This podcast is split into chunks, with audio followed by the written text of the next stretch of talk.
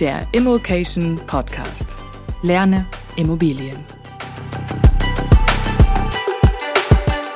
Wie viel Arbeit machen Immobilieninvestments eigentlich? Kommt am Ende das berühmte passive Einkommen raus? Oder wie kriegt man es denn dahin, dass es ein wirklich passives Einkommen wird? Genau darum geht's in diesem Video. Los geht's. Ich möchte es in dem Video gerne so machen. Wir reden über das Kaufen von Immobilien, das Vermieten und das langfristige Halten, um daraus zusätzliches Einkommen zu generieren.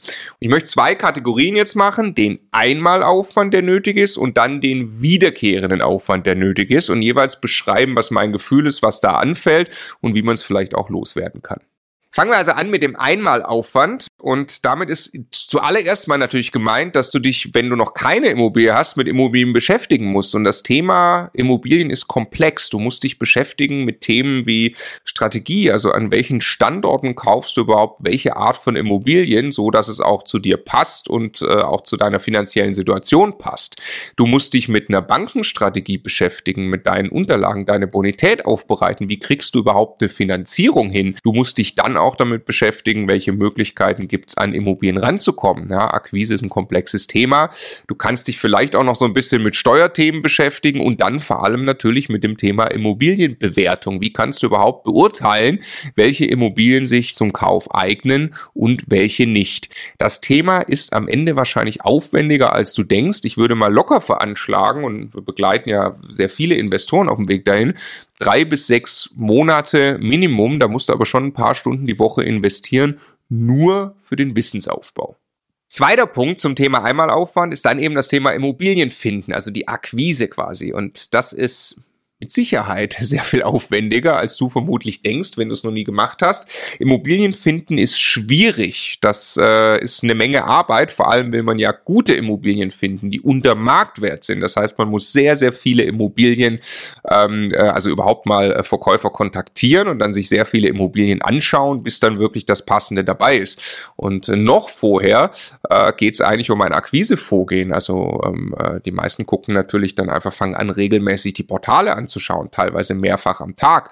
Ähm, dann kann man vielleicht versuchen, sich mit äh, interessanten Personen zu vernetzen, beispielsweise mit Maklern, regelmäßig Makler treffen und so langsam Netzwerk aufbauen oder auf Verwaltungen zugehen oder, oder, oder. Es gibt unendlich viele Möglichkeiten, an Immobilien unter Marktwert ranzukommen, aber sie haben alle eins gemeinsam, sie sind viel Arbeit und sie wollen immer wieder mit Energie versorgt werden, bis dann irgendwann der Knoten platzt und die erste Immobilie da ist. Meistens ist es so, dass tatsächlich die zweite Immobilie äh, schon sehr, sehr viel einfacher ist, weil man hat die Strukturen, man hat ein Akquisevorgehen, was man eh irgendwie in den Alltag integriert hat und man hat vielleicht auch schon ein Netzwerk aufgebaut Oftmal ist es so, dass man dann vom selben Makler noch eine Immobilie bekommt oder im selben Haus noch eine kauft. Also Akquise ist der entscheidende Schritt in die praktische Umsetzung und der sollte auch am meisten Zeit und Aufmerksamkeit bekommen. Aber es ist logischerweise ganz klar ein Einmalaufwand. Also es sei denn, du kaufst natürlich immer weitere Immobilien, dann musst du wieder Akquise machen.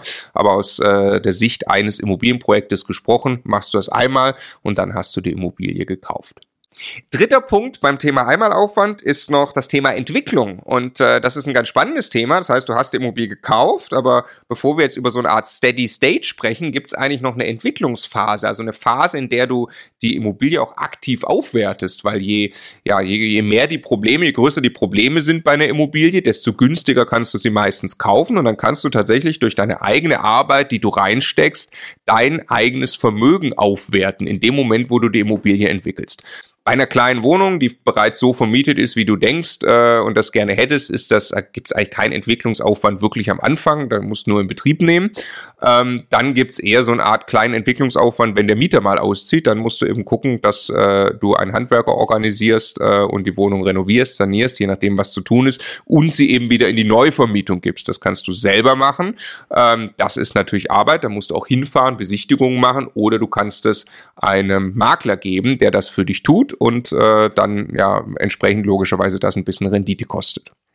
Aufwendiger wird's dann bei äh, Mehrfamilienhäusern, wenn du also wirklich Projekte kaufst, bewusst mit der Idee, sie zu entwickeln. Also nehmen wir mal an, da sind ähm, in einem Haus fünf oder zehn Wohnungen. Viele von denen sind deutlich unter Marktmiete vermietet. Das Haus ist aber in einem sehr schlechten Zustand. Dann musst du erstmal anfangen, in dem Haus ein bisschen aufzuwerten, gleichzeitig mit allen Mietern ins Gespräch zu gehen äh, und versuchen, die Mieten äh, zu steigern. Du musst natürlich beim Mieterwechsel reagieren.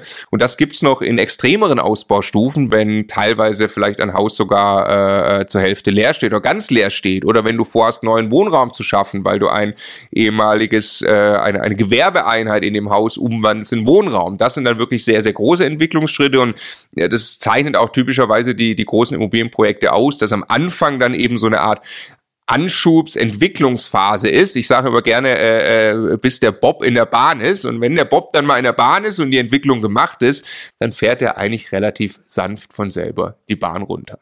So, jetzt möchte ich eben genau darüber sprechen. Der Bob fährt jetzt die Bahn runter. Was ist eigentlich zu tun, während die Immobilie schon entwickelt ist? Da ist eigentlich so, ich sag mal, Zielmiete ungefähr erreicht und der Zustand ist auch okay. Ähm, wie viel Verwaltungsaufwand fällt denn an? Und jetzt nehmen wir mal wieder ähm, einfach eine ganz normale kleine Wohnung erstmal. Du kaufst die und dann kaufst du die ja als äh, Teil der WEG, also der Eigentümergemeinschaft. Das heißt, in dem Haus gibt's mehrere andere Eigentümer und dir gehört eben eine Wohnung da drin.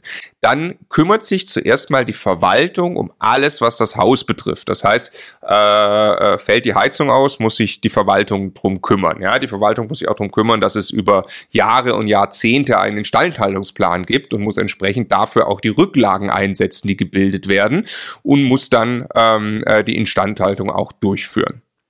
Das ist auch soweit erstmal eine gute Nachricht. Ja, solltest du ein Mehrfamilienhaus komplett kaufen, musst du dich darum kümmern, eine Verwaltung einzusetzen. Ich würde niemandem empfehlen, diese Verwaltung selbst zu machen, vielleicht mal ganz kurze Zeit, um es zu lernen, aber es ist wirklich natürlich sehr, sehr aufwendig. Also alles, was das Haus betrifft, über eine ganz normale Hausverwaltung lösen, kostet 30 Euro pro Einheit pro Monat, mal ganz grob geschätzt. Ja, da gibt es mit Sicherheit große Unterschiede ähm, und äh, das sollte man immer fix mit einplanen, fest mit einplanen, ähm, dass das anfällt.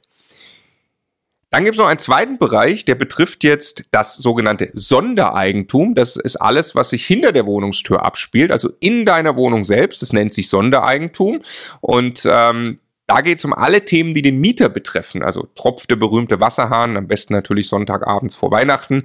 Ähm, oder hat der Mieter, äh, fühlt er sich in, in seiner Ruhe gestört oder möchtest du mit dem Mieter über die Mieterhöhung sprechen? All das sind Themen, die macht die normale Hausverwaltung nicht. Die musst du selbst machen. Dafür gibt es aber auch eine sogenannte Sondereigentumsverwaltung. Und das ist jetzt Geschmackssache. Auch die ja, gibt es in unterschiedlichen Ausbaustufen. Ich sage es auch mal wieder ganz grob, 30 Euro pro Einheit pro Monat. Ähm, da gibt's welche, die machen sogar die Neuvermietung mit, da gibt's welche, die äh, machen Mieterhöhungen mit oder eben all das nicht, aber sie kümmern sich vor allem um die Mieterkommunikation, stellen sicher, dass es Mieteingang gibt. Ähm, also all das kann man abgeben. Sollte man es abgeben? Aus meiner Sicht ganz klares Ja, nur eben vielleicht nicht direkt zu Beginn. Ja? Also wer jetzt mal ein, zwei, drei Wohnungen kauft, so oft ruft der Mieter nicht an, hängt auch wieder massiv davon ab, wo man genau kauft, ja, ähm, und ob man da möglicherweise ein Problemmieter hat. In aller Regel ist das nicht so viel und vor allem lohnt es sich am Anfang, sich selbst diese Themen äh, mal anzuschauen, mal mitzukriegen, was da passiert und dann kann man ja irgendwann, äh, wenn das ein bisschen mehr geworden ist, das in eine Sondereigentumsverwaltung abgeben. Deshalb auch mein klares Ja an der Stelle wieder. Es geht nicht, wir wollen ja Investoren werden. Wir wollen also irgendwann wirklich das Geld für uns arbeiten lassen und deshalb würde ich immer, vor allem in ein paar Jahren, wenn sich Immobilien entwickelt haben, wenn ich also schon ein bisschen Mietsteigerung habe und ein bisschen mehr Platz in der Kalkulation ist, dann würde ich immer eine Sondereigentumsverwaltung äh, nehmen, weil am Ende machen wir es alle wahrscheinlich nicht für das Geld, sondern für die Zeit sehr, sehr groß gedacht ähm, äh, ist so der Punkt Asset Management. Wir reden jetzt über ein größeres Immobilienportfolio. Ähm, dann, äh, also ich muss auch natürlich beim kleinen Portfolio erstmal so Dinge machen wie eine Steuererklärung. Ich muss, sollte also ein, zwei, dreimal im Jahr natürlich auf mein Portfolio schauen. Ich sollte meine Bankunterlagen aktuell halten. Ähm, all das ist wiederkehrender Aufwand. Ähm, sollte und kann man das abgeben? Ähm, also kommt auf die Größenordnung an. Ich glaube, bei 50 oder 100 Wohneinheiten, da fängt es dann irgendwann an, wirklich Sinn zu machen, sowas abzugeben. Wir selbst haben es so gemacht, wir ähm, bauen uns das selbst auf. Wir arbeiten mit einer virtuellen Assistentin zusammen, ähm, die wir schon lange kennen und die wir wissen, die gut arbeitet, die keine Erfahrung mit Immobilien hat, aber wir bauen uns da unsere eigene Struktur auf und die steuert quasi so ein bisschen auch die Verwaltung und hat den Bestand in Summe im Griff und wir arbeiten gerade, wir sind nicht ganz da, wir arbeiten gerade dahin, dass wir sinngemäß einmal im Monat einen Report zugeschickt kriegen, ähm, äh, äh, Zahlungsausfälle, welche Themen stehen an, was ist passiert und was wurde quasi mit den, mit den Verwaltungen gemacht und besprochen. Das Ganze gibt es auch in professionell, also quasi schon ähm, äh, hauptberufliche Asset Manager, die dann das Portfolio verwalten, ist natürlich keine keine, ganz günstige Sache. Ähm, aber auch da wieder, also äh, wer ein größeres Portfolio plant, sich aufzubauen, sollte besser früher als später äh, konsequent daran denken, solche Themen auch aufzusetzen, weil, wie gesagt, am Ende wollen wir alle äh, Zeit haben und äh, ein Immobilienportfolio von 100 Einheiten würde sehr, sehr viel Zeit verschlingen, allein im Asset Management, wenn man das nicht richtig und frühzeitig aufsetzt. Also ich hoffe, das hat ein bisschen geholfen, den, äh, den Zeiteinsatz einzuordnen. Sind Immobilien passives Einkommen aus meiner Sicht ganz klar ja, wenn der Bob mal in der Bahn ist. Davor ganz klar nein. Es ist brutal. Also Wissen tanken, Akquise, Entwicklung, die Projekte auf Spur bringen, ganz viel lernen am Anfang, auch diese, diese persönliche Belastung. Man ist in ganz vielen Themen drin, die neu für einen sind. Das ist echt Arbeit. Wenn das aber mal aufgesetzt ist, dann ist es eben, dann kann man es vollständig automatisieren, je nachdem, wie extrem man das auch aus ausbauen will. Und dann hat man ja sich damit auch eine lebenslange Rente geschaffen und ein System, was einen eben lebenslang versorgt und auch noch ja inflationsgeschützt ist, aktuell äh, ja besonders wichtig. Kommentiert bitte auch gerne mal, ja, das ist alles totale Geschmackssache. Ich kenne Investoren, die sagen, ich mache alles komplett selber und andere versuchen es komplett zu automatisieren. Ähm, wie gesagt, wir sind eher, Stefan und ich, auf der Automatisierungsseite. Würde mich sehr interessieren. Ähm, kommentiert doch mal, wo, wo ist bei euch der große Aufwand und versucht ihr den irgendwie loszuwerden oder wie geht ihr damit um? Wenn du das genauer verstehen willst, wie das funktioniert bei einer, bei einer Wohnung, wir haben ein Buch geschrieben, die Do-it-yourself-Rente, findest du auf Amazon und Co.